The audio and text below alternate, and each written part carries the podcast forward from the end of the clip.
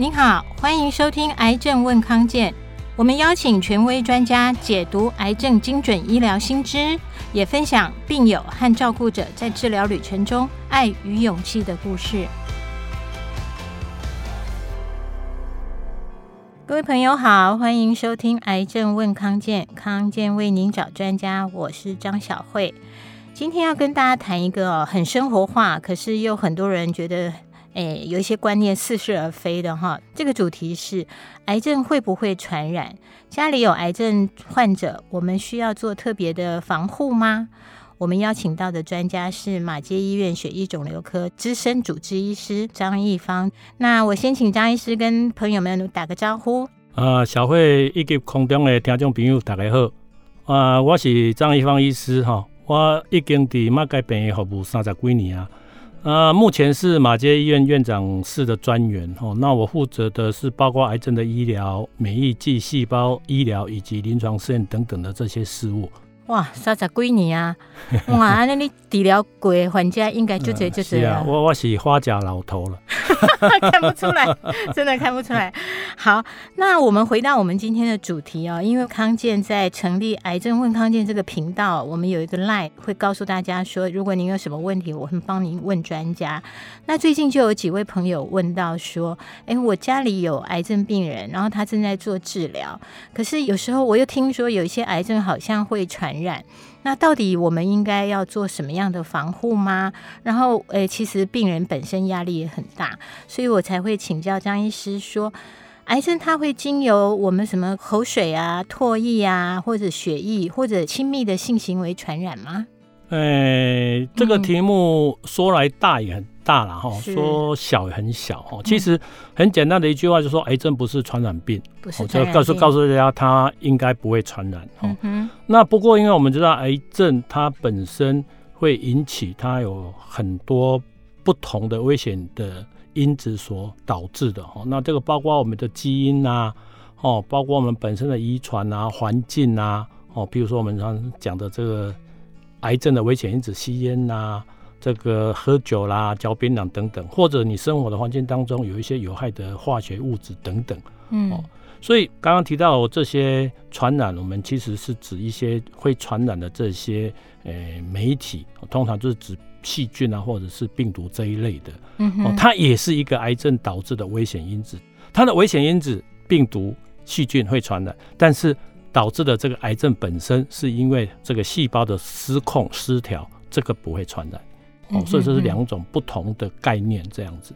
所以其实癌症很简单，它不像我们 COVID-19 哈归那个 CDC 管哈，它不是说马上就会哎你感染到这个病毒就会变成癌症，而是回到您刚刚说，哎其实它是你有感染这个病毒，可是是在你自己的细胞造成病变，然后才发展成癌症这样。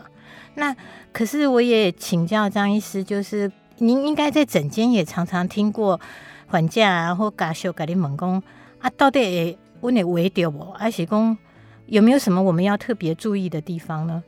确实，我们在看癌症的诊间当中，会碰上有些家属很紧张兮兮的、嗯、哦。等我们把病人这个送出去这个诊间门口的时候，就偷偷跑回来。哎，到底到底在传染吗？哈，嗯，那我我们从刚刚讲哦，说会不会口水啦、血液或亲密行为传染哦？其实刚刚讲这些哈，什么口水，口水当然就是亲嘴啦，哦，对，在亲密行为，嗯，不会因为会传染哦，所以你不能做哦。要不要做这些动作，只是你有没有意愿啊？我们知道有些癌症病人其实他本身很疲惫了哈，他各方面的这个意念都会下降哦，所以原则上这些都不是。哎，癌症患者哎，禁止做的哈。那所以呢，我们最常看到的癌症的家属哦，会过来问我们这些问题，因为他嗯会很紧张哈。对。那譬如说，因为他看见癌症的病人很多戴口罩，所以我们通常看到戴口罩都想说啊，他是不是有一些传染病啊？像我们感冒啦或什么会戴口罩，他会传染给其他的人哦，所以他会很紧张。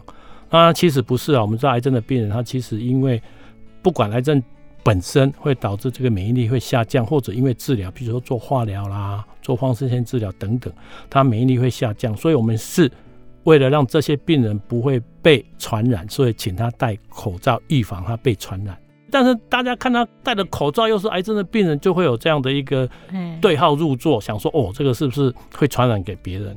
那另外一个，我们在临床上会碰到这个，诶，因为怕癌症的病人会传染哈，导致哈这个把病人隔离起来。对，所以我等下几句话，隔来隔去，隔成仇了。那特别是有一些癌症的病人哈，那他会有一些。哎，比较晚期的时候会有一些分泌物，譬如说我们头颈部癌的病人，哦，他很大的时候，有时候会会产生溃烂，他会有一些分泌物，看起来就是好像很脏、很可怕的感觉。嗯、那甚至有些乳癌的患者，因为他是一个导致这个发炎性比较大片，那个很多分泌物，哦，那也是看起来很可怕，好像会伪狼。会当萎黑的刚刚哦，对对。那有一些癌症的病人，像淋巴癌啊或其他癌症，因为他会常常会发高烧嘛，那看起来就好像那种传染病啊，得了这种感染的疾病啊，好像哦会会会去传给别人等等。所以会有这样的病人的时候，常常有一些家属他又不问，然后他就自以为说哦这个会传染很危险，然后就把病人隔离起来。哦，那所以我我我常常碰到就是说，哎、欸。有有些新妇啦，而且好生啦哈，啊，就是把这个病人，就是年纪比较大阿公阿嬷哈，啊，他们最喜欢跟孙子在一起，然后他就把孙子哈禁止他说哦，莫跟阿公阿嬷斗阵哦，会为人哦，怎么样怎么样。啊？结果病人就很生气哦，嗯、就很生气，很受伤哎，很受伤。啊，他自己也不清楚到底会不会为人，所以就很不准哦，这样啊，所以这样。长久下来，这样子把它当做是一个传染的病，然后做一些隔离的措施哈。所以我常常讲，你唔当安内者，你安内隔来隔去会隔成仇了哈。这个其实是不会传染的哦，我们要很坦然的面对它就可以了。所以张医师有时候是因为他们的伤口，或者是病人的体力，或者是说您说的可能是他有分泌物，那些气味会让人家觉得哎，微丢而且暖。所以事实上。本身是不会传染，只要处理得好，其实病人跟我们一般人的作息，或者是说那种安全性的防护，好像不需要特别做什么隔离哈。是的，如果是一般状况下，嗯、我们是不需要跟他做隔离，不用担心他会传染给我们。反而是因为病人在做治疗，或者是癌症本身，他抵抗力比较差，他需要自我隔离，我们叫做自主隔离，他反而会受到其他人的传染，这样。哦，所以其实我们回到病人，他自己也要做好保护，其实是怕被别人传染一些哦，比方现在的流感病毒啊，什么肠胃道的病毒这样，COVID-19 啊等等这些的是是是。是不过我们也因为我们长期做癌症问康健，我们也知道说有一些您刚刚提到，就是有一些癌症确实是因为长期的一些病毒感染，好比我们之前请台大李宜嘉医师谈过呃胃幽门螺旋杆菌的问题。或者是 B 肝、C 肝，甚至我们常常在讨论的，就是诶子宫颈癌的 HPV 病毒。那到底病毒跟细菌导致的癌症的因果关系，我们应该是怎么样去看待它？我刚刚提到过，其实癌症它是以很多的原因因素所导致而成的哈。所以刚刚提到过这些病毒啦或细菌的感染，确实它会让我们一个人比较容易。往癌症的这个方向去发展，那为什么会这样？大概简单来讲，第一个，呃，这些感染会造成发炎，嗯，那这个发炎就导致我们这些细胞生存的环境改变，这个癌症的方向去发展。那像这个胃幽门杆菌，它就是一样哈，它就常常会造成一些慢性的溃疡啦、胃的发炎等等。对。那另外一种就是说，这些病毒或细菌的感染，它有一些产物啊，譬如说它会。产生一些蛋白质的或者一些其他因素，那这些因素会影响到我们正常细胞的生理功能，哦，会失控。那这些失控也会让我们的这些正常的细胞往癌化的方向去发展。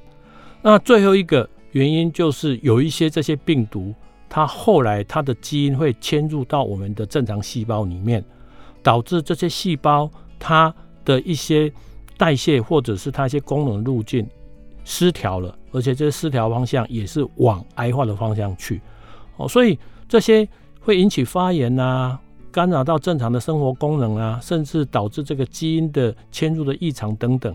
那所以这些病毒也好，细菌也好，这些感染，嗯，那长久时间下来的时候，会让我们的部分的这些人导致的癌症的发生。但是有这些细菌或病毒感染的人不一定会产生癌症。哦，这个是大家要有有一个这样的一个概念哈。所以风险会增加，但是并不等于说绝对的因果关系就是了。是的，我们拿抽烟来讲好了，嗯嗯抽烟会很比较容易产生癌症，嗯嗯但不是代表抽烟的人就一定会得癌症，它的危险性会增加。哦，是这样。那我好奇，是不是可以请张医师告诉我们一下，现在比较明确的这些，诶、欸。细菌或病毒跟哪些癌症有比较明确的因果关系，而且是好像 WHO 也有把它当成是，诶、欸，确实是它是应该算是致癌物的。那刚刚这个主持人所讲的哈，我们这些胃的幽门螺旋杆菌哈，那跟胃癌跟胃癌有一些相关性哈。那我们大家知道，我们国内的这个呃 B 型肝炎的病毒。哦，那让我们的 B 型肝炎后面容易产生的这个肝癌的发生。哦，那另外刚刚也提到过所谓的人类乳头状病毒 HPV，嗯，那它是导致我们这个女性的子宫颈癌的一个很重要的一个危险因子。那另外在这个头颈部癌当中的口咽癌，它也是常常是一个诶、欸、很重要的这个危险因子。那我们另外一个叫 EBV 病毒哦，那这 EBV 病毒常常会跟所谓的诶一种 Burkitt 的这种淋巴癌或者所谓的鼻咽癌有相关哦，所以我想刚刚提到的这些例子都是哦，这些诶细菌也好或者是病毒也好，它的感染会让我们得癌的机会会增加哦，但是感染的这些不代表你一定会诶得到癌症。啊，譬如说我们知道这个 EBV 病毒，它几乎我们百分之八九十的病人都有被这样传染过，都有感染过。嗯，哦，那所以呢，我们也知道这个 B 型肝炎，我我们在过去台湾还没有这个疫苗的时候，其实我们的发生率也非常高，但不代表说每一个得到这样的感染就会得到肝癌。嗯嗯，啊，所以我想。以上的这些，就是让我们知道说，这些微环境啊，这些细菌或病毒确实是一个危险因子。哦，那我们如果知道了以后，那要特别去追踪，要去注意它的一个疾病上面的一个进展。是，好。哎、那我们接下来可能就会好奇说，要不要去做检查？那我要不要去验？验了之后，我需不需要去杀病毒？或者是有的，其实像刚刚说的 EB 病毒，现在有方法治疗吗？那我们休息一下，等一下下半场再跟大家做解答。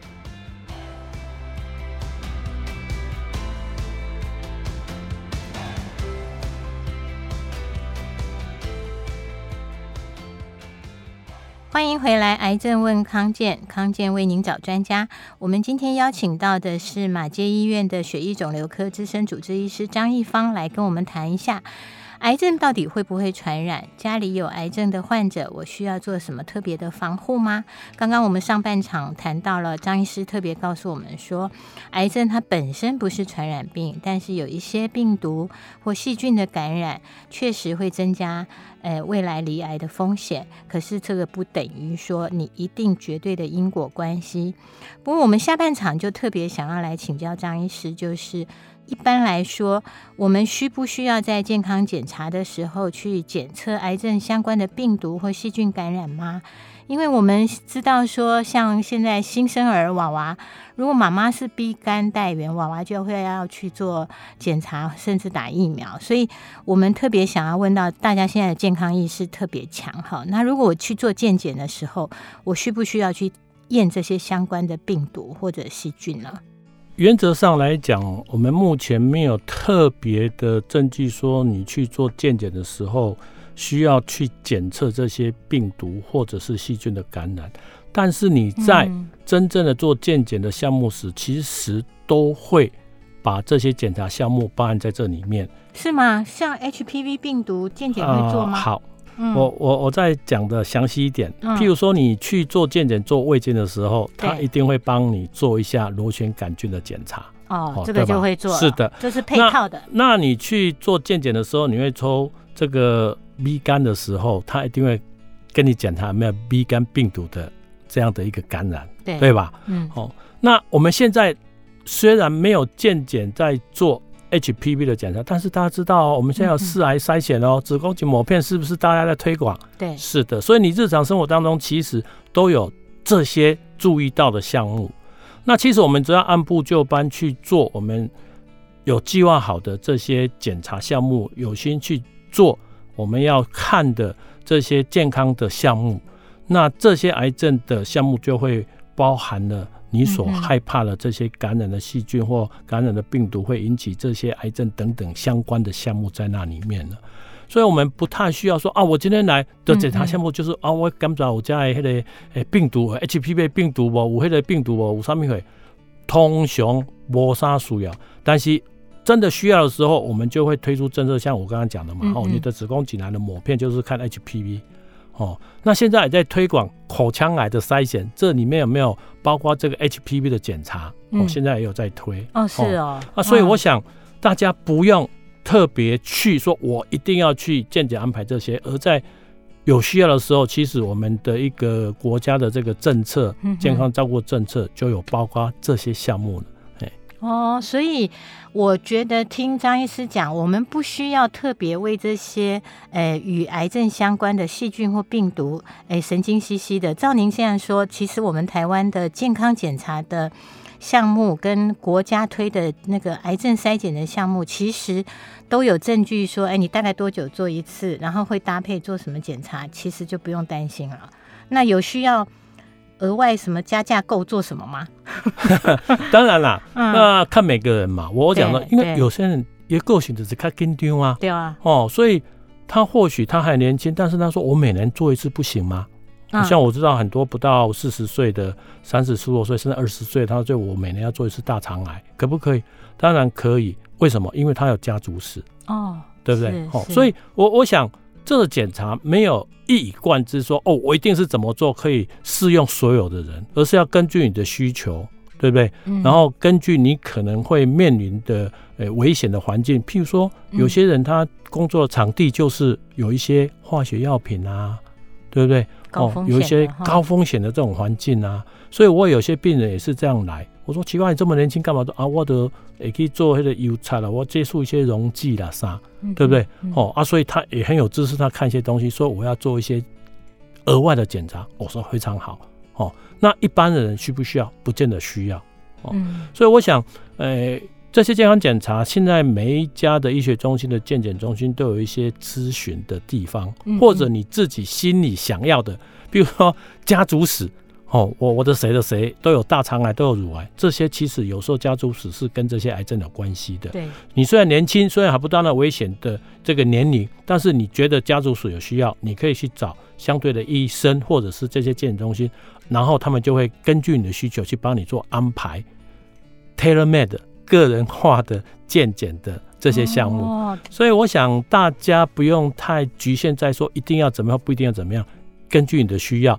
心理的需要也是很重要的。对对，有能力的话，或者是咨询过后，其实也可以针对个人状况量身定制一个健康检查，哈，比较放心。是。是不过我也觉得说，哈，我们身边也常常会听到，就是啊，我明明两个月前做了健检啊，都没事，可是为什么现在突然诊断出我有癌症？确实有一些癌症好像也没有办法靠这些方法去把它检测出来，哈。呃，是的，哈，那。嗯有有些人很万谈哦啊，我都生活那么的规律，不抽烟不喝酒不嚼槟榔，然后作息吃东西什么都很好，为什么我会得癌症？嗯，那有些人你看哦，他抽烟喝酒嚼槟榔，那个又常常熬夜又怎么样怎么样，他为什么都没得癌症？哦，那我就会举一个例子哦，我常常就会拿一张叫做 Bingo 卡哦，我们都玩过 Bingo 嘛，是对不对？哈，哎，那 Bingo 是怎么玩？当你有数字连成一层线的时候，那就是 bingo 了。嗯、我说，哎、欸，这这一张卡叫癌症 bingo 卡。嗯，就说，就说有很多的危险因子累积起来才会得癌症。哦、那有些人一生下来，他很多危险因子就快排成一条线了，所以他就算他都很洁身自爱，他都没有什么样子的一些不好的环境或等等，但是等他年纪老了，就是一个危险，很容易就哎、欸、把那个。危险的空位补齐了，他就连成一线就得癌症了。嗯，那有些人呢，他什么坏事都做好做尽了，然后偏偏他的这张宾果牌的这些数字就是很分散，很分散，他就不容易连成线。所以，哎，他到老也不是因为癌症而走的，是其他的哦病因导致他哎离开我们的这个人世间。所以，我想回到刚刚那个话题哈，我举个例子，譬如说以前郭台铭的弟弟哦台城先生哦，他得了血癌，然后他到马偕医院来来就医，那时候就是我我当做第一个的这个诊断的医师，然后当初给他诊断说他是一个血癌的时候，那郭台铭先生。还是非常生气，他说：“怎么可能？我弟弟刚一个月才去你们马偕医院做健检，告诉我说很好的，怎么一个月之后你告诉我他是血癌，而且这个是会致命的？”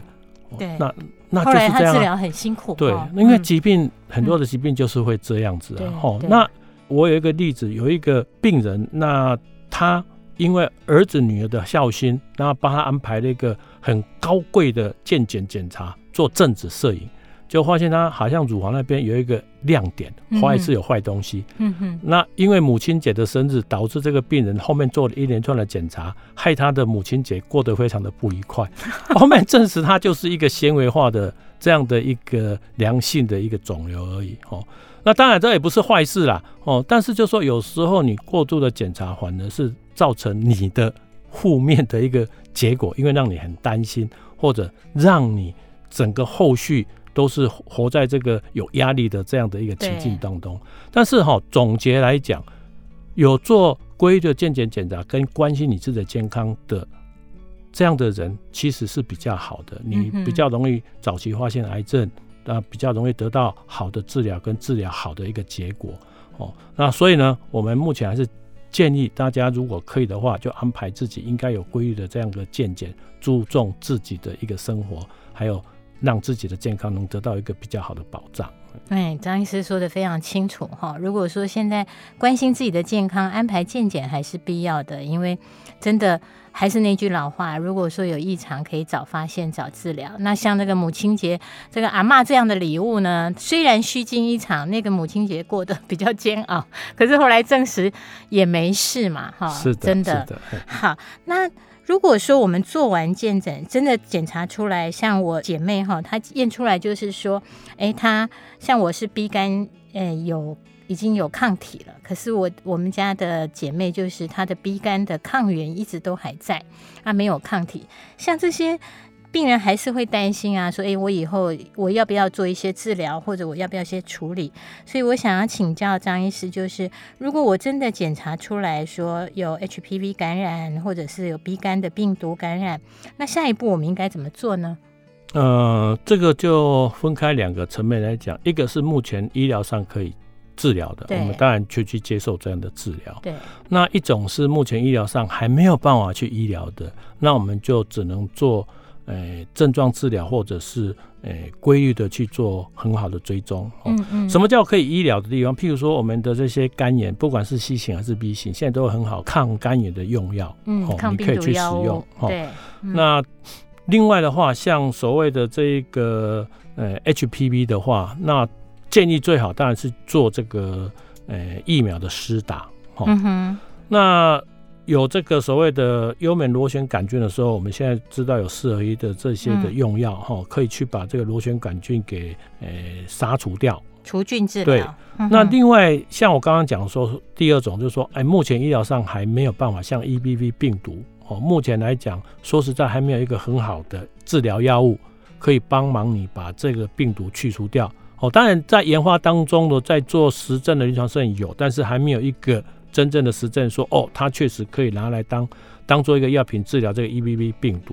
所以，当有 EBV 病毒的时候，哦，你就可能诶、欸、需要做症状治疗。我们知道有一种叫做这个单核球这个增生症，哦，就是说它 EBV 病毒的时候，它哦很多淋巴结肿得很大很大，很痛苦，哦，很不舒服。那你就能做一些症状治疗，然后让这个病毒啊自然的受到压制，然后把症状控制下来。但是确实，在 EBV 病毒方面来讲，目前没有很好的药物哦，只能做一些支持性跟症状治疗这样哦。但是你有的时候，你可能后面需要追踪一段时间，有没有引起一些不必要的一些并发症？譬如说，你如果哎感染之后，你常常有一些淋巴结肿大还在的时候，你可能就要注意这淋巴结有没有变化啦，要不要做个切片的检查，是不是会变成一些淋巴癌等等类似像这样子的一个情况啊哦。那所以呢，可以治疗。当然就是朝着治疗方向去做。没有办法治疗，你就发生了有症状去做症状控制，以及你做好好的追踪，这样。好，那回来就是现在大家也是在讲到说，哎，现在有很多，我觉得我们经过 COVID 洗礼之后，大家对疫苗其实。好像比较知道，诶，说，诶，疫苗其实是可以帮你防护很多疾病的。那我们回到像癌症相关的疫苗的话，它扮演的角色，还有您会建议哪些人去打呢？以我们台湾目前的状况来讲，有两个疫苗，我是，诶，鼓励大家一定要去接受了哈。一个就是 B 型肝炎，哦，我们知道哈。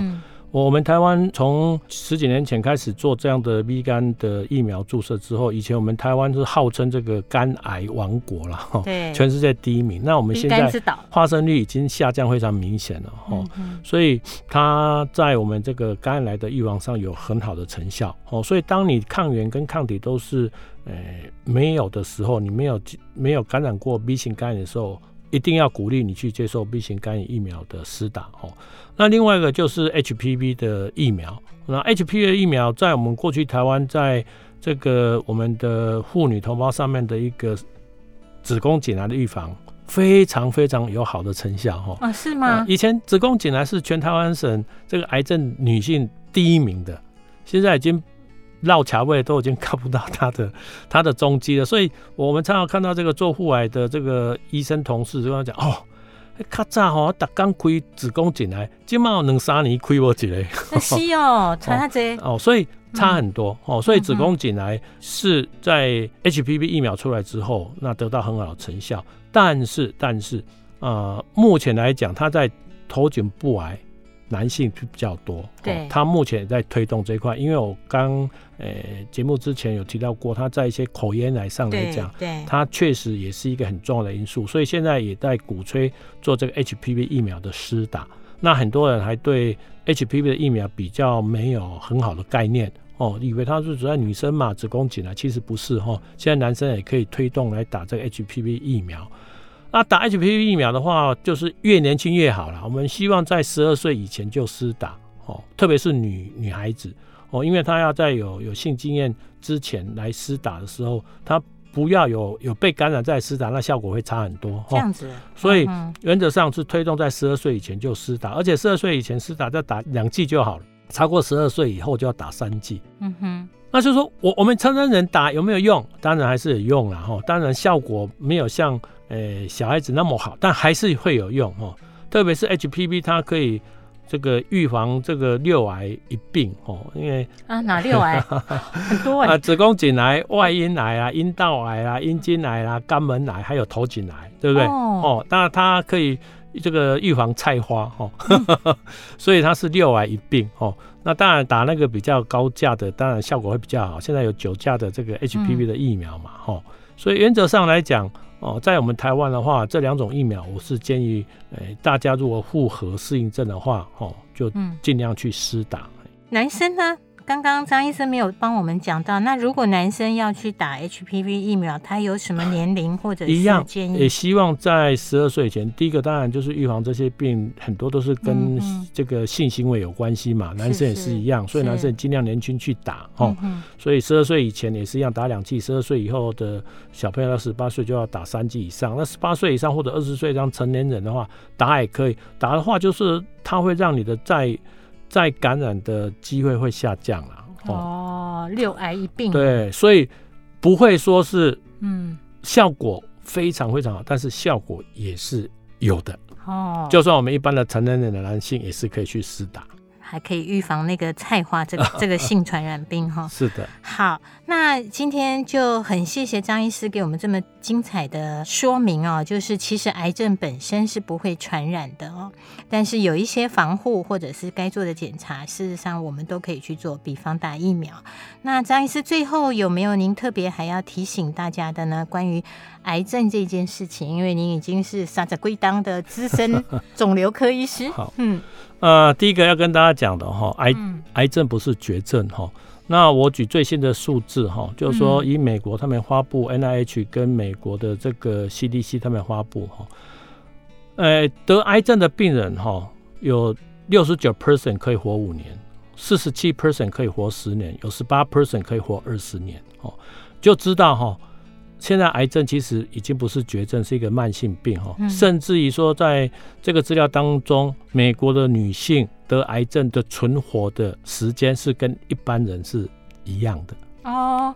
那男性当然稍微差一点点，但是也是快追到了，所以这个表示说你得癌症其实就是一个慢性病，而不是一个绝症，所以得癌症绝对不要不要去逃避，哦，要面对它，去接受很好的治疗，哦。